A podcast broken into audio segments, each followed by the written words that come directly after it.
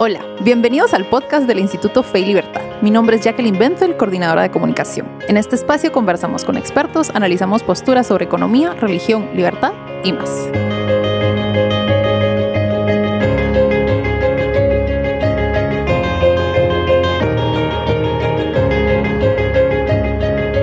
Bueno, bienvenida, bienvenidos eh, a este nuevo episodio del podcast Fe y Libertad. Mi nombre es Olga Orozco, yo soy miembro del Instituto Fe y Libertad y su host para este episodio. En esta ocasión nos acompaña Sarah Winter para hablar sobre la verdad del movimiento feminista y su experiencia como dirigente de estas agrupaciones radicales en Brasil. Em, bueno, aquí está con nosotros Sara, bienvenida. ¿Quién es Sara? Muchísimas gracias por la invitación, es un honor estar aquí en el Instituto Fe Libertad. Bien, Primeramente a los oyentes, perdón por mi voz, estoy trabajando mucho. Yo dice que los guatemaltecos están explotando a mis derechos humanos aquí, pero a mí me está encantando y muchísimas gracias a todos por recibirme también. Yo soy Sara Winter y primera cosa soy mamá de un varoncito de casi cinco años. Soy una ex feminista muy conocida en todo el mundo por estar metida en el movimiento Femen. Eh, también por estar militando ahora, después de cinco años metida en el feminismo, y descubrir qué es este movimiento y, y cómo no ayuda a la mujer, pero sino explota sus dolores y traumas y las convierte en marionetas políticas de una ideología. Hoy yo soy una conferencista internacional que soy especializada en temas de la vida, de la familia y soy consultora política también. Ok, excelente. Gracias, Sara. Bueno, empecemos, entremos en materia. Queremos conocer más de ti, de tu vida y tus experiencias. Entiendo que tu conexión con el feminismo inició en Ucrania. Cuéntanos, ¿qué pasó durante esos días que estuviste en Ucrania que hizo que creyeras necesario exportar ese movimiento a Brasil? Claro, eh, lo que me llamó la atención es que yo era una chica así, de una familia muy uh, desestructurada, con un hermano drogadito, que me echó de mi casa cuando yo tenía 16 años, tuve que vivir en las calles, viví en la prostitución, sufrí una violación en mi piel, entonces me llegué a los 19 ya traumada, con asco y enojo de los hombres. Entonces ahí por, por este panorama un día yo conocí el movimiento feminista a través de las noticias, de la prensa, con un discurso muy romántico de empoderamiento, libertad, independencia y todo eso. Y vi unas chicas peleando por los derechos de la mujer, entre, entre comillas, supuestamente. Desde Ucrania me llamó mucho la atención y yo me, me, gustaría ser parte. Eso fue en 2011, entonces casi 10 eh, casi diez años atrás. O sea, entonces yo me fui a Ucrania financiada por, por ellas y aprendí muchas técnicas honestas y deshonestas de cómo hacer una buena protesta, de cómo captar otras chicas Ah, para nuestra ideología de cómo utilizar su dolor y sufrimiento para convertir esto en armas de protesto, armas de guerra y todo eso. Entonces me volví a Brasil ya con este entrenamiento para poner en práctica las cosas que me enseñaron, como que los hombres son malos, son violadores de impotencia, la familia tal como la conocemos hay que ser destruida, debemos crear otras maneras de ser, de, de, de hacer familia, que Dios es macho y que es un patriarca que castra a las mujeres y debe ser destruido y todo eso en general. O sea, me volví ya con un lavado cerebral muy fuerte y empecé a practicar eso en las otras y ahí de repente se generó un gran movimiento feminista en Brasil de, calle, de protesta, de, todo eso. Ok, excelente cuando dices em, captar a nuevas jóvenes habían ciertas características que tú buscabas para captar a estas jóvenes. Sí, claro. La primera característica que buscábamos eran jóvenes, en su gran mayoría, enfermas psicológicamente o muy fracas emocionalmente. O sea, chicas con baja autoestima, depresión, ansiedad, que han pasado por situaciones traumáticas con hombres, o sea, violaciones, acosos y todo eso. Para convertir estos sentimientos no en una búsqueda, una búsqueda por la justicia, pero sino por venganza, no a un violador, pero a todo el sexo masculino como un todo. La otra cosa, buscábamos siempre chicas bonitas, o sea, flaquitas, rubias, esas cosas para llamar la atención de la prensa, para ser más popular, o sea, de feminismo no tiene nada, porque elegía ciertos padrones, o sea, para llamar la atención, o sea, esa fue una de las técnicas deshonestas que me enseñaron, o sea, la prensa no va a fotografar chicas feas. O sea, así me decían, chicas gordas, la prensa no, no les interesa, entonces elija chicas flaquitas, bonititas y que tienen una carita bonita para llamar la atención para que sea como influencers, para que las chicas quieran ser como nosotros. Así, así yo, yo elegía. Contradictorio desde el fondo. Desde... Desde la raíz. Claro, claro que sí. Porque no importa, el movimiento feminista es compuesto de una mentira, o sea, nada, ellas no creen las propias cosas que dicen. Entonces, el movimiento feminista es como una empresa, o sea, hay un montón de sucursales uh, alrededor del mundo, hay gente que es presidente, coordinador, CEO en estas cosas, posiciones de cargos, o sea, de estatus, poder, dinero y todo eso. Entonces hay que trabajar el marketing también, la propaganda. Por supuesto.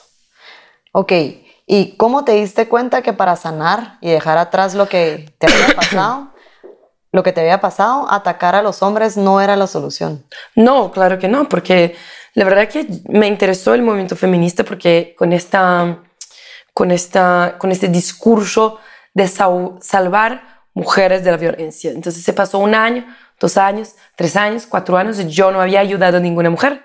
O sea, estaba desnuda en la calle o me metía en programas en la prensa a influenciar a las chicas o escribía artículos en periódicos o revistas, pero de hecho, cinco años se pasó y yo no cambié ninguna vida, no quité ninguna mujer de una situación de violencia. Entonces, esta es mi crítica mayor al movimiento feminista. Hoy, ¿qué están haciendo las feministas? Porque sabemos que el, machismo existe, la violencia contra la mujer existe, la explotación, turismo, tráfico de mujeres, todo eso existe. O sea, ¿qué están haciendo las feministas para arreglar estas cosas? Nada. Están saliendo desnudas en la calle o sacando fotos con una remera de Frida Kahlo y poniendo en su Instagram, o haciendo ese bailito ahora de, y la culpa no era mía, y no sé qué, y un violador en tu camino. Entonces, llega a ser como un malo chiste que feministas puedan llegar a pensar que salir a la calle, bailar para la prensa, de hecho, cambia la vida de una mujer que está bajo un techo con un marido abusivo. Yo creo que llega a ser deshonesto y cruel con la víctima de, real de violencia. Entiendo lo que dices y comparto tu criterio. Eh, sin embargo, yo considero que el feminismo no fue así en un inicio.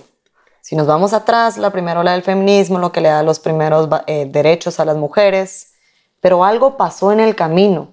Esa evolución en el feminismo como que lo fue guiando o haciendo cruzar hacia un camino distinto y se fue llevando más el movimiento feminista con un giro hacia el, hacia el marxismo.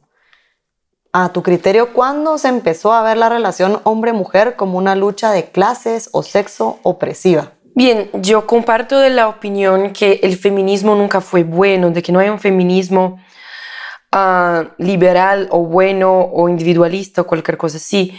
En mi opinión, el feminismo como un todo, desde que es conocido, siempre fue malo. Es que yo hago la diferenciación entre lo que es el movimiento feminista y que es la lucha por derechos civiles igualitarios, no solo de las mujeres, pero de, los, de las personas negras, de los inmigrantes, de, todo eso. Entonces, de la persona como persona. La, la persona como individuo, de la persona como individuo. O sea, un error que creo que la gente piensa es que la mujer era la oprimida. O sea, no era solo la mujer que era oprimida, los hombres pobres eran oprimidos, la única gente que era considerada detenedor de poderes eran los hombres muy ricos de la burguesía o de la nobleza y que detenían ah, muchas tierras o medios de producción, o sea, una parte muy escasa de la sociedad. Entonces, yo creo que eh, la formación del feminismo como un todo, a partir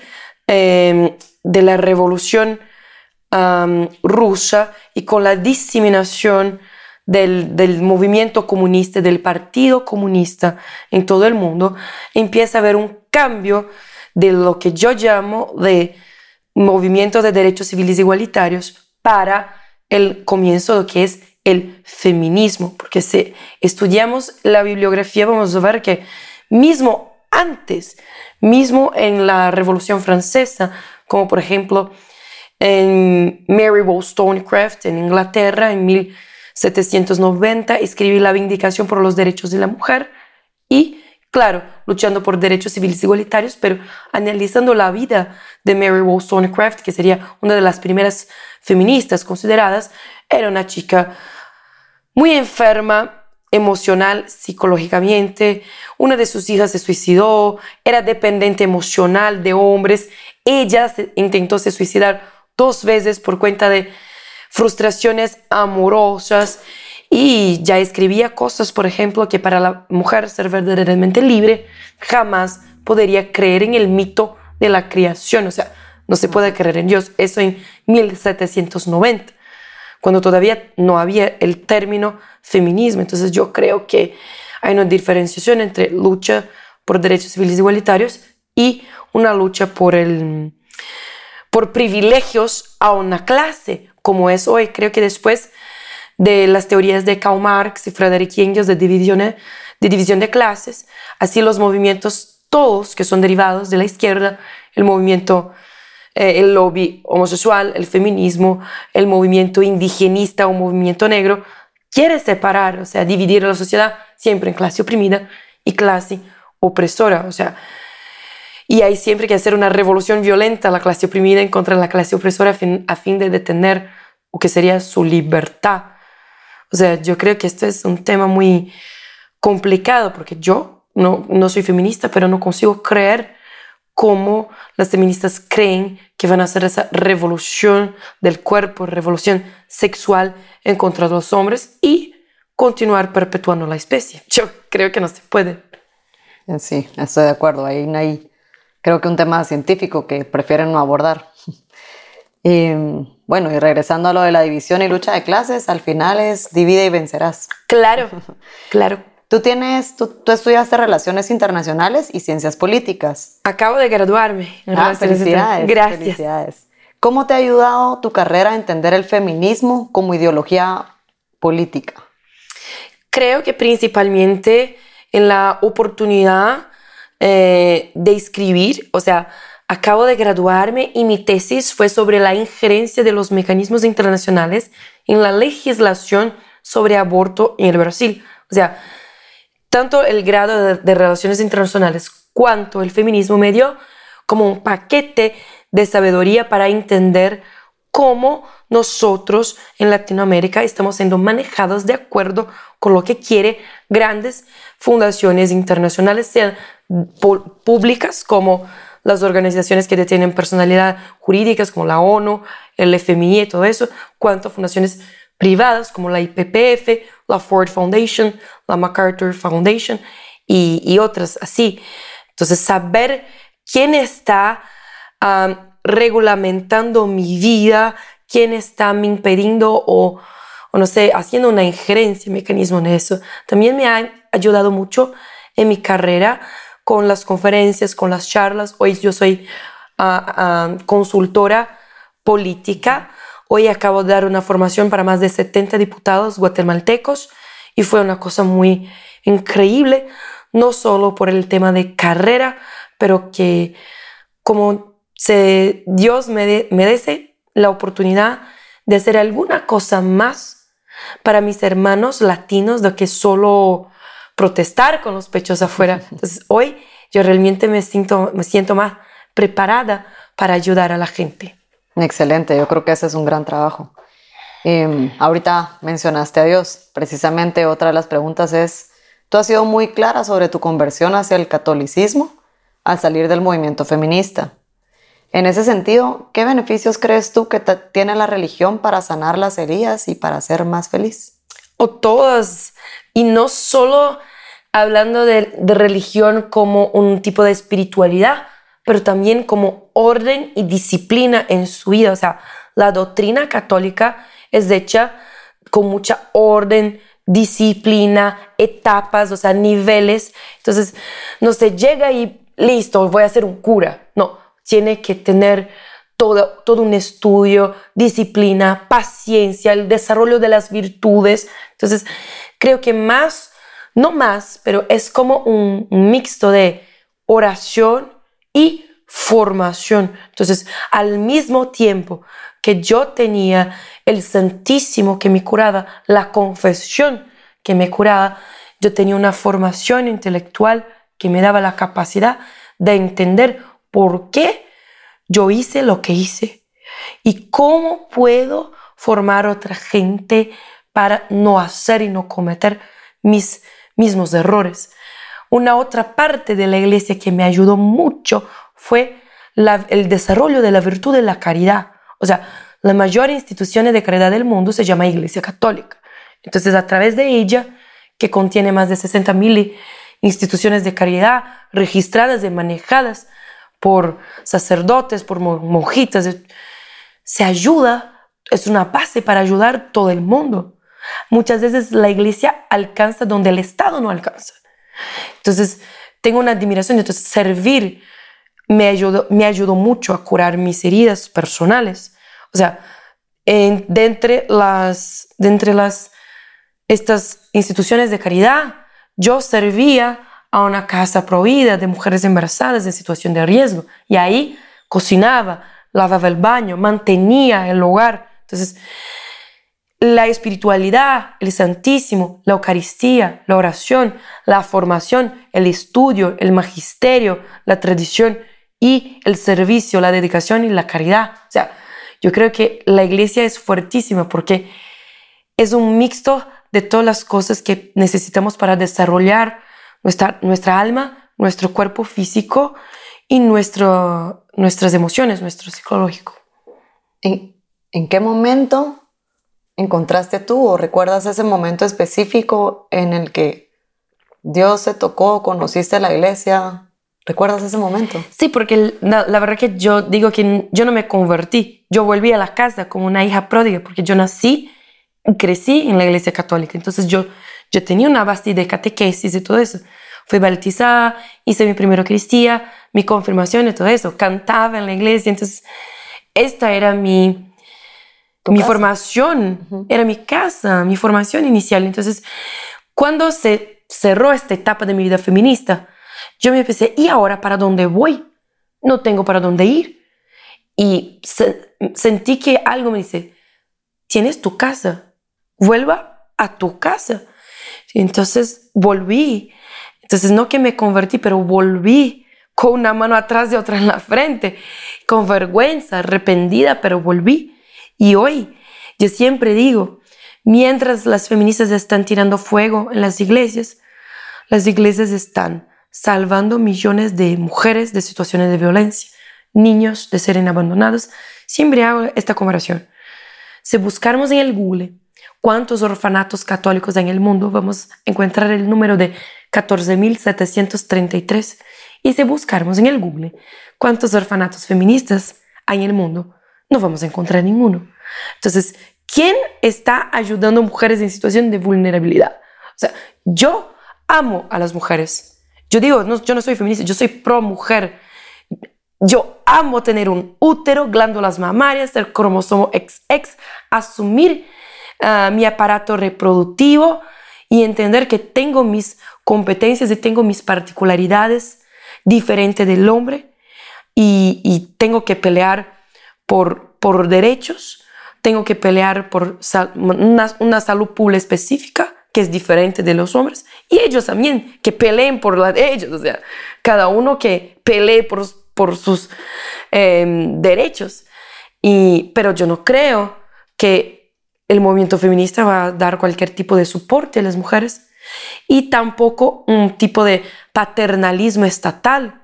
Tampoco creo que eso va a dar un, poder para las mujeres. Entonces yo creo mucho en el poder del individuo y creo también en, no en una colectivización de la sociedad, pero una sociedad que, es, que cree en el bien común y que pueda ayudar uno a los otros sin ser refén de un estado hinchado. Ok, muy interesante, Sara.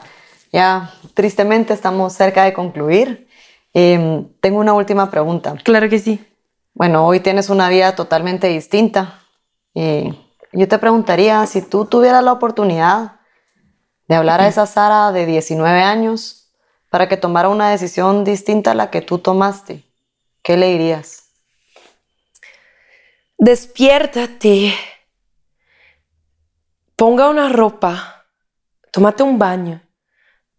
Busca un empleo, mismo que malo.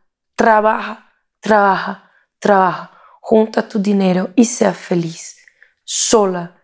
Tú no necesitas de un grupo o a pertenecer a un movimiento.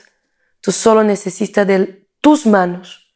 Tú solo necesitas del trabajo de tus manos, su sangre, tu sueño y tu sudor para buscar la felicidad. La felicidad está dentro de ti y no en una agrupación, en un movimiento, tampoco en una ideología.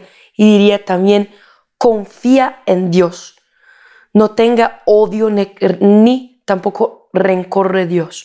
Confía en sus planes y espera en Él que la recompensa vaya a venir. Qué lindo mensaje. Gracias. Qué bien. Muchas gracias. Muchísimas gracias. Muchas gracias por aceptar nuestra invitación. Em, realmente creo que nos llevamos mucho.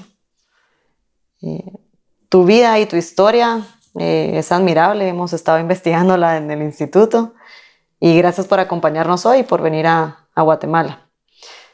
Para más información sobre el Instituto Fe y Libertad, su trabajo, actividades y lo discutido en este episodio, pueden visitar www.feylibertad.org, nuestros perfiles en Facebook, Twitter, LinkedIn, Instagram y nuestro canal de YouTube.